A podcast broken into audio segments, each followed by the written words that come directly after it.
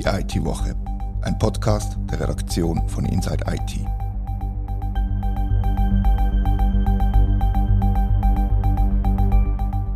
Herzlich willkommen zur IT-Woche.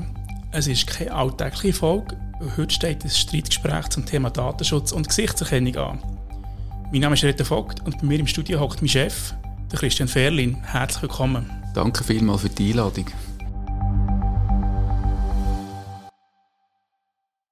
Werbung.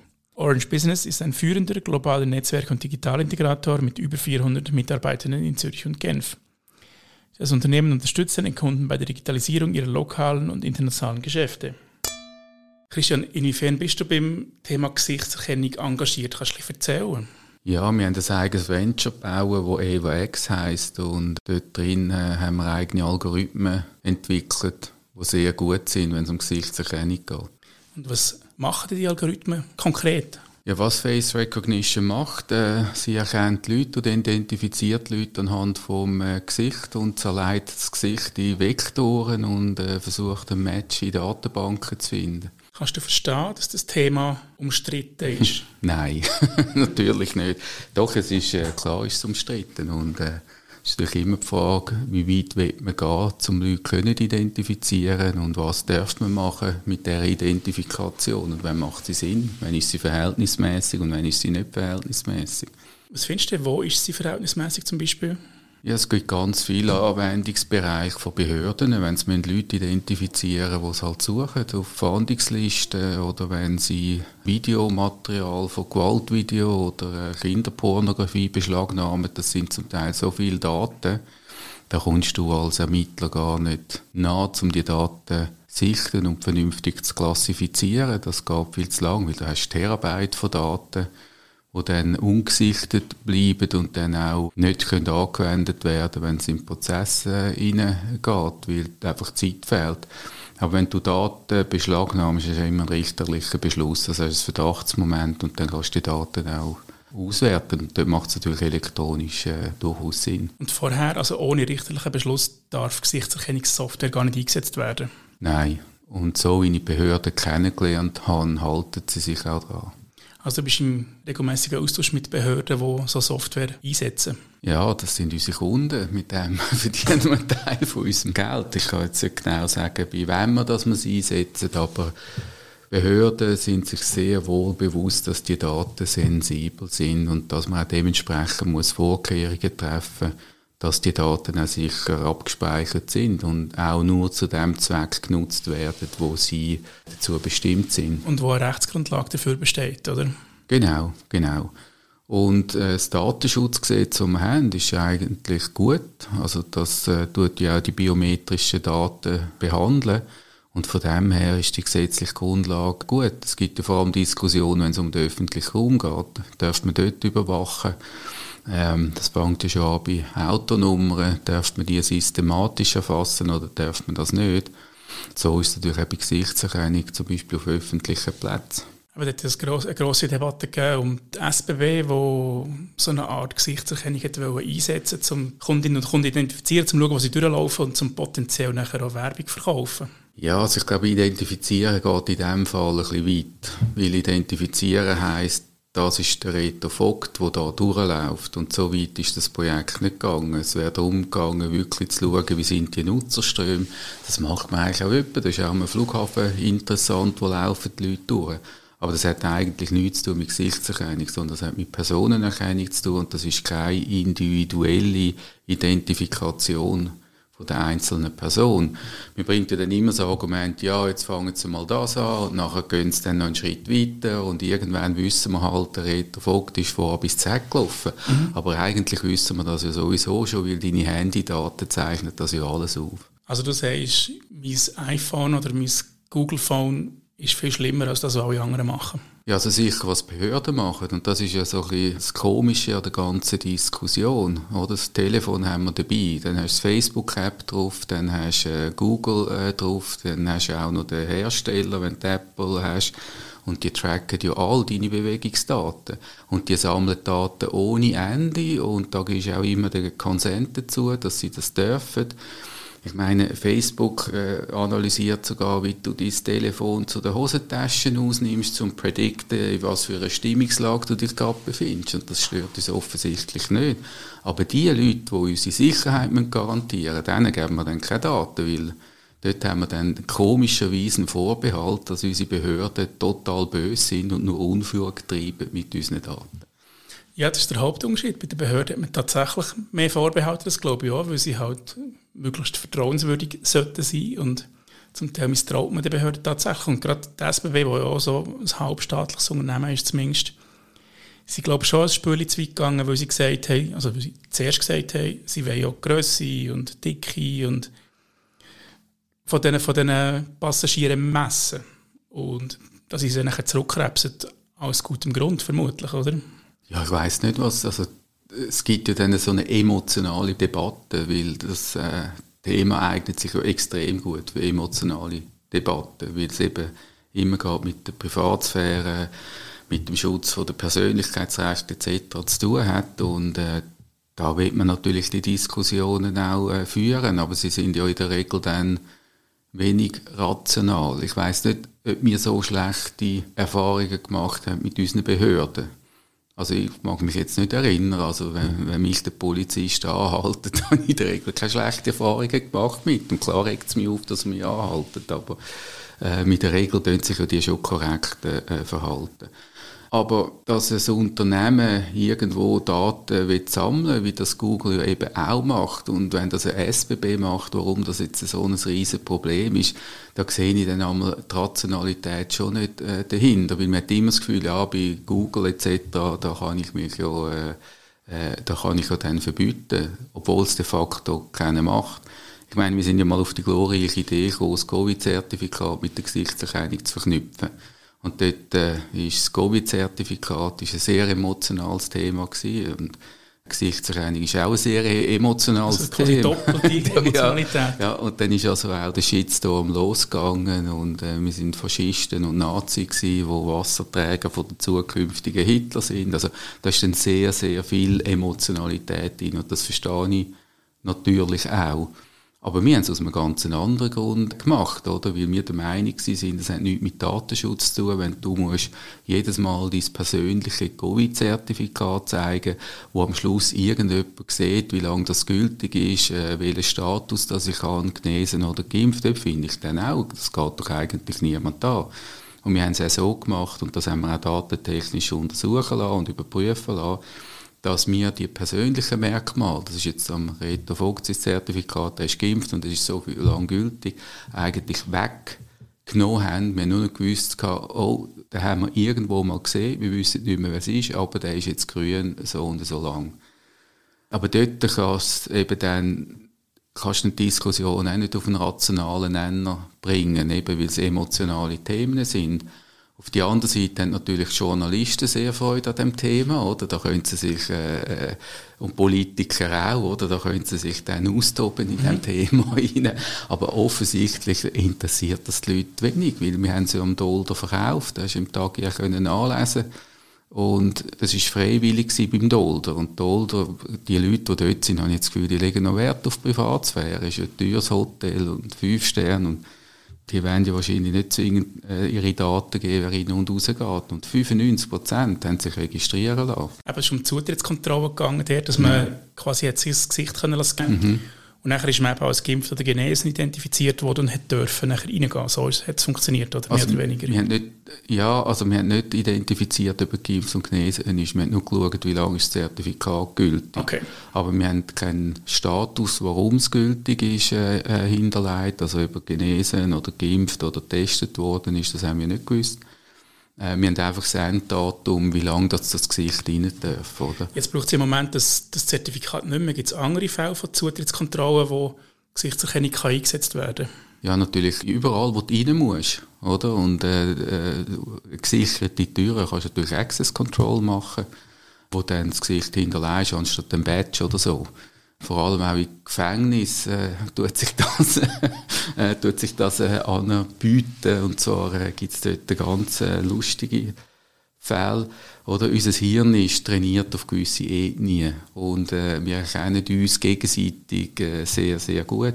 Aber bei anderen Ethnien, wo wir nicht so trainiert sind darauf, äh, haben wir äh, durchaus Mühe und das hat auch den Gefängniswert und da kann es durchaus sein.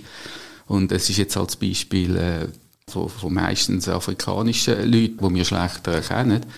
Ähm, der geht am Morgen zum Gefängnis aus und ein Kollege kommt am Abend rein und das erkennst du nicht, oder? Weil bei uns die sehr ähnlich aussehen. Und dort hilft natürlich Gesichtserkennung schon.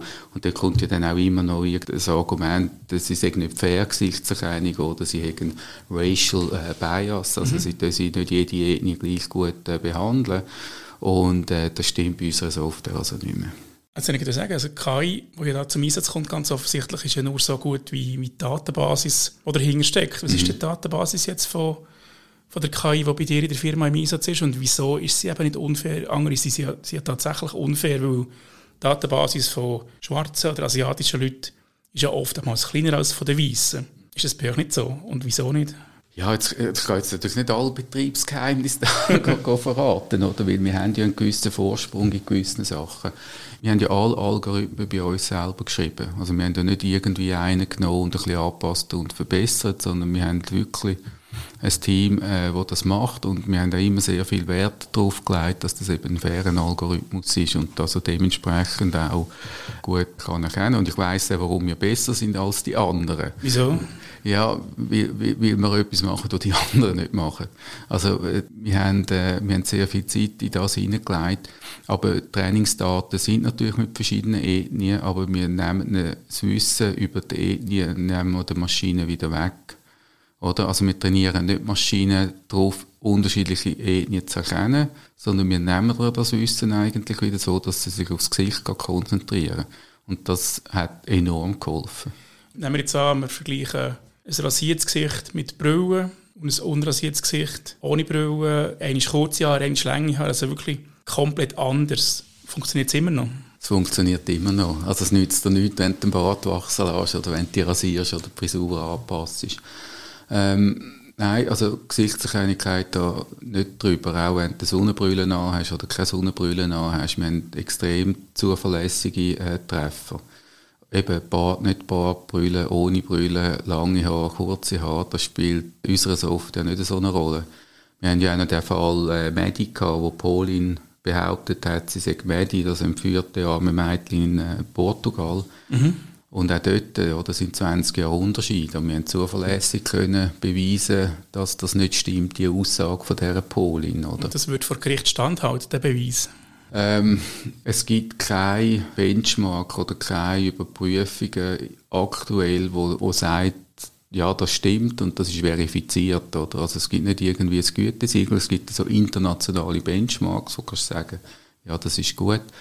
Ähm, es ist eher so eine Herleitung und äh, unterstützende Beweisführung. Oder? Aber allein auf das äh, wirst du im Gerichtsfall nicht können abstützen Jetzt habe ich letzte Woche einen Artikel geschrieben zum Thema Urheberrechtsschutz von, von Trainingsdaten von, von einer KI. Und wenn, wenn Clearview ist so ein Beispiel, wo einfach wahllos Porträts zusammengeklaut mhm. und die genutzt. Mhm. Ist das bei euch nicht so gewesen? Nein, das ist bei uns nicht so. Äh, okay. Äh, wir haben dort auch sehr stark mit Universitäten zusammengearbeitet, mhm. also mit Hochschulen, die die Trainingsset haben. Ist aber natürlich schon ein bisschen ein Nachteil, den wir haben äh, in der Schweiz. Oder? Wir versuchen, faire Software äh, äh, zu bauen und müssen natürlich auch Trainingsdaten haben, haben die aber nur eingeschränkt als zum Beispiel äh, chinesische Behörden oder auch amerikanische Behörden, die sehr viel mehr Daten haben. Und ein Mitarbeiter von mir war gerade letzte Woche in Paris an einer AI-Konferenz und hat einen Vortrag äh, bei einem äh, gehört von Meta.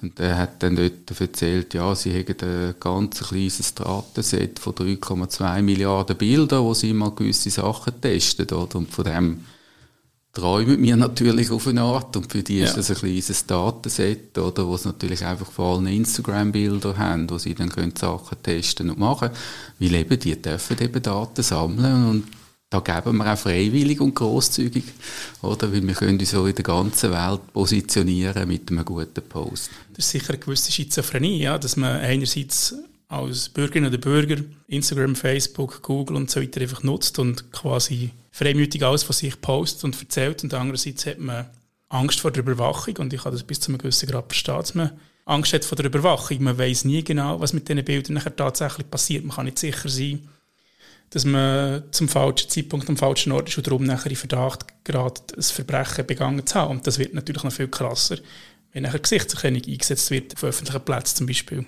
Ja, aber ich glaube, wir müssen eben auch schauen, dass der Datenschutz nicht zum Täterschutz wird. Oder? Das ist auch immer irgendwo eine Balance, äh, wo man muss haben Und ich meine, heute ist es schon zum Teil äh, staune ich immer wieder, was Behörden nicht dürfen machen, oder? Also, dann überfällt einen einen Kiosk irgendwo im Kanton, oder? Mhm. Dann kommt das Bild, weil sie es nicht elektronisch können auswerten können, äh, machen sie ein PDF und schicken es alle Polizeistationen im Kanton, verkennt den jemand. Wenn den niemand kennt, dann legen sie ihn irgendwo in eine Datenbank ab. Sie dürfen dann nicht in die Verbrecherdatenbank aber es ist eine gesonderte Datenbank. Und die ist dann auch nicht national. Also, wenn du einen Kiosküberfall äh, zum Beruf hast, dann würde ich einfach jeden Monat in einem anderen Kanton äh, überfallen. Das ist doch einfach ein Irrsinn, dass man die Daten nicht zusammenbringen darf. Dann ist man nach zwei Jahren fertig ja, aber dann muss sich wieder jemand erinnern. Oder? Ja. Und die ISA-Datenbank, also Pass-Datenbank, darfst du auch nicht anzapfen für das, weil dann könntest du eigentlich die Leute schon auch identifizieren. Und es wäre relativ einfach, oder? Und dort frage ich mich dann zum Teil schon, was ist denn eigentlich die Begründung äh, äh davon, dass man den nicht identifizieren darf? Weil wenn du ein Gesetz hast, dass du einen Kiosk, also dass Diebstahl ein Verbrechen ist, dann muss der Polizei Mittel geben, um die Verbrechen auf, aufklären. Und ich meine, vor 400 Jahren haben sie auch noch keine äh, Fingerabdrücke können nehmen oder DNA-Spuren. Also du musst ja auch die modernen Entwicklungen können mitmachen, damit das eben effizienter und schneller geht. Weil wir haben ja einen schlanken Polizeistaat. Ich glaube nicht, dass es um Täterschutz geht, sondern ich glaube, dass es darum geht, dass man eben, nehmen wir an, es gibt es gibt zehn Verdächtige und einer davon ist der Täter oder die Täterin und die neun anderen, die neun anderen logischerweise nicht. Und es geht darum, die Persönlichkeit von den neun anderen zu schützen mhm. und nicht der Täter. Und das geht nur, indem man eben die Gesichtserkennungstechnologie nicht flächendeckend einsetzt und nachher einfach Leute identifiziert, die gar nichts gemacht haben. Ja, aber das ist das Unfaire, finde ich. Das ist total unfair, aber wer sagt denn, dass Gesichtserkennung die falschen Leute identifiziert? Also ich kann nicht genau sagen, von welchem grossen äh, nationalen äh, News-Medium äh, das gemacht hat, aber äh, die haben so eine investigative Journalismusabteilung und die haben unsere Software mal testen in Zusammenhang mit anderen News-Netzwerken auf dem äh, Planeten. Und es ist um äh, Frontex gegangen, wo im Kosovo äh, so Flüchtlinge zurückgewiesen hat und Gewalt angewendet hat. Und die haben mit unserer Gesichtserkennung wissen, welche Polizisten das sind. Und die haben sehr viele Daten gehabt, die sie durch unser System äh, haben. Aber dort ist genau die, die sie verdächtigt haben, hat eigentlich unsere Software bewiesen, dass die es gar nicht sind. Oder? Und wenn du jetzt so die Fälle, also die Zeugenbefragungen zum Teil in Amerika anschaust, wo dann die Leute einfach jemanden rausnehmen aus diesen zehn Leuten und sagen, der ist es gewesen, das kann auch einem Menschen passieren, dass er falsch identifiziert. Und dort ist natürlich die Maschine viel besser und viel genauer. Oder? Und ich glaube, Gesichtserkennung hilft ja, die Unschuld vorzubringen. Oder? Und die öffentliche Überwachung würde ja nicht so gehen und sagen, okay, ich sehe jetzt, ähm, ich nehme jetzt halt immer die als Beispiel. Ist ja immer Angst da, ja. ja. Äh, wenn jetzt du äh, zu Winterthur durch den Stadtpark laufst und der würde überwacht werden, oder? Da würde die Kamera nicht aufzucken. Sie würde ja nicht erkennen, dass der Rettervogt äh, dort durchläuft, weil sie kennt dich nicht, oder? Sie würde äh, nur sehen, da läuft jemand durch, aber sie würde ja nicht wissen, das bist du. Stand jetzt würde sie es nicht wissen, ja. Ja, genau. Ja, genau. Und dann, wenn du den Kiosk gehst, überfallen, dann weiss sie es nachher nicht, oder? Wie, dann ist dann das Bild eingespeist, oder? Die grosse Gefahr ist ja, dass, sie, dass die Kameras eben irgendwann wissen, wer wo durchläuft. Ja, ja, das ist ja dann schon die Argumentation, dass man sagt, äh, es geht immer weiter, oder? Und das ist natürlich eine Gefahr und das ist äh, durchaus äh, berechtigt, aber das könnte man ja an und für sich schon regeln. Also der Einsatz von der Technologie kann schon regeln. Oder? Und mit der könnten ja die Gesetze dementsprechend äh, so ausgestalten, dass das ja möglich äh, wäre.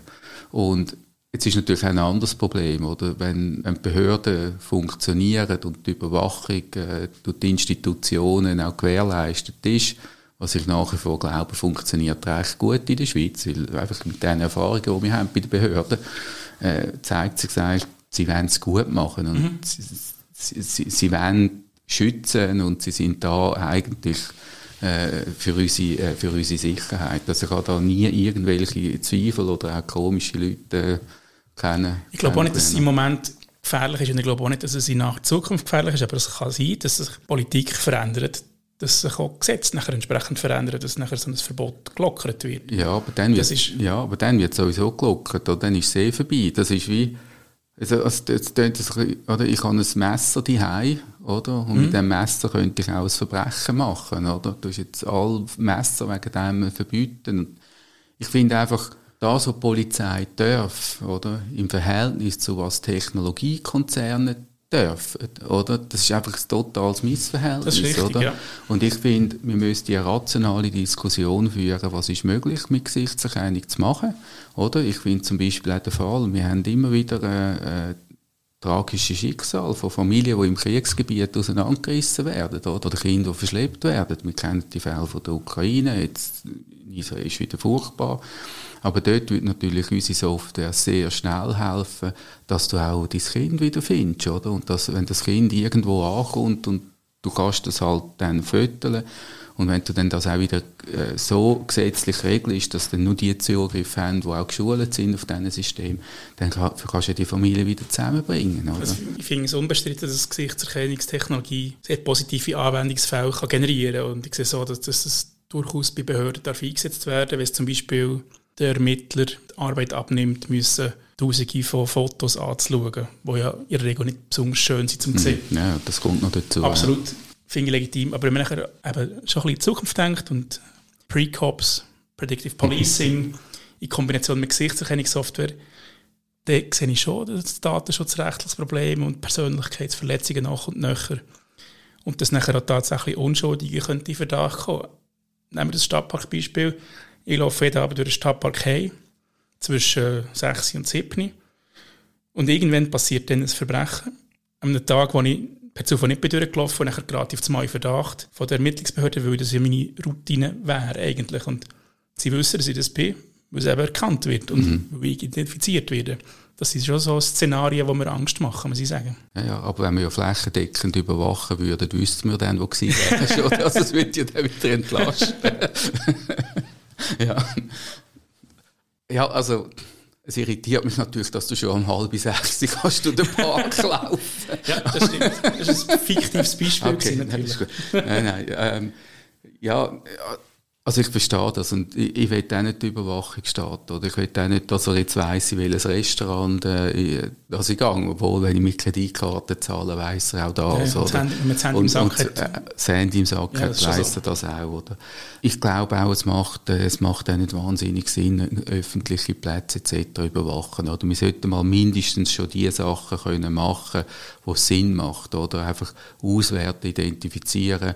Wenn man halt eine ISA-Datenbank hat, äh, wo die Passdaten drin sind, weiss ich nicht, warum man die nicht zur Identifikation von Leuten anziehen kann. Oder? Weil du hast ein Verdachtsmoment. Und auch nationale Datenbanken kannst du aufbauen von irgendwie Leuten, die halt die Kioske äh, gehen, überfallen. Oder? Wir haben DNA-Datenbank, die ist national.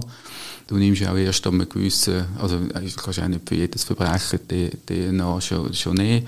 Aber ich finde, dass so Sachen dann wieder kantonal geregelt sind und dann aus Datenschutzgründen jeder irgendwie sein eigenes Töpfchen hat. Das ist dann einfach so ein bisschen absurd. Föderalismus ist sowieso absurd in jeder, jeder Debatte, ob es jetzt beim Thema Sicherheit ist oder beim Thema Gesundheit oder beim Thema Bildungswesen.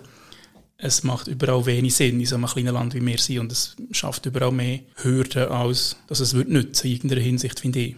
Ja, also der Steuerwettbewerb finde ich noch gut. Was ich noch spannend finde, ist, Fußball regelmäßig shooten schauen. Mhm. Und wenn ich mich als Fußballfan anlege, dann habe ich nicht nur gute Begegnungen mit der Polizei gehabt. Und die Fanszene sind auch sehr konservativ, was Überwachung von Gästeblöcken zum Beispiel angeht. Und, und du hast mit ihrer Software einen Test gemacht in, in Istanbul, es mir recht ist, mit äh, Einlass ins Stadion zur Identifikation von Hooligans oder anderen Personen, die im Stadion. Wie ist das dort angekommen? Wie war das Feedback von den Stadionbesucherinnen und Besuchern? Das war ein Testlauf, die haben das nicht gewusst. Okay. Also das ist etwas... Äh, es ist ein interessantes äh, Beispiel gewesen, oder? Weil beschickt das äh, die Hochrisiko, also die haben eigentlich zwei Probleme damit aus der Welt schaffen. Oder? Ein Problem ist, sie 2014 zwei äh, Selbstmordattentate mit 38 Toten, wenn ich mich recht mag erinnern. Dann haben sie mal angefangen, Security aufzuschrauben im Stadion und 750 Kameras im Stadion und ums Stadion. Und das Zweite war die Hooligan-Szene von Beschickt. Das ist relativ äh, tough. Also das ist äh, der Fußballclub, wo die meisten Geisterspiele in, in, Europa, also bei der UEFA, müssen austragen. Mhm. Das ist natürlich für den Club auch nicht interessant und offensichtlich haben sie etwas müssen machen und darum äh, äh, sind wir dann in Kontakt äh, mit ihnen und haben äh, zwei Hochrisikospiele, also gegen sind dann Stadtderby gegen Werder Baci und so haben dann dürfen äh, testen und überwachen. Und die Tests sind äh, also sehr gut gewesen. Es ist einfach darum gegangen, wenn irgendjemand Büro oder etwas auf äh, den, den Rasen schmeißt, dass sie die Person können identifizieren die anderen nicht. In der Türkei brauchst du jetzt heute einen Fanpass, dass du überhaupt noch ins Stadion ja. Äh, darfst. Also die haben die Sicherheit und das ist wie eine Idee in der Schweiz. Also gibt es nur offizielle Behörden, die Sie wissen, wer im Stadion ist? Sie wissen, wer im Stadion ja. ist, ja. Sie haben dann äh, nachher gesagt, sie hätten die Tests erfolgreich äh, äh, durchgeführt und äh, dass sie das werden wollen einführen. Sie haben es nicht eingeführt, aber sie tun es Ruhe.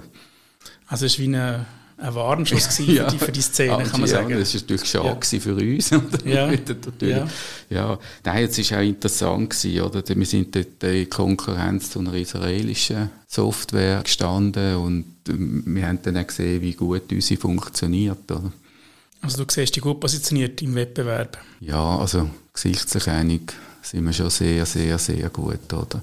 Und es ist halt nach wie vor, der, der Brand Made in Switzerland ist eigentlich nach wie vor gut. Weil die Chinesen sind natürlich sehr stark, wenn es um Gesichtserkennung geht. Die Israeli auch, oder? Weil sie natürlich das auch sehr stark einsetzen. Und äh, die Amerikaner natürlich auch. Die setzen das auch sehr stark und ungehemmt ein. Und bei den Behörden bist du aber in der Regel schon auch froh, wenn du ein äh, europäisches Produkt kannst posten kannst. Du bist gleich nicht sicher, schlägst du nicht noch sonst etwas rein. Oder? Ja, man sieht es ja bei der Cloud-Debatte, dass mhm. Dienstleistungen von außerhalb von Europa nicht so gern gesehen sind. Mhm. Zu Recht auch ja, natürlich. Ja, ja. Also das kann ich nachvollziehen.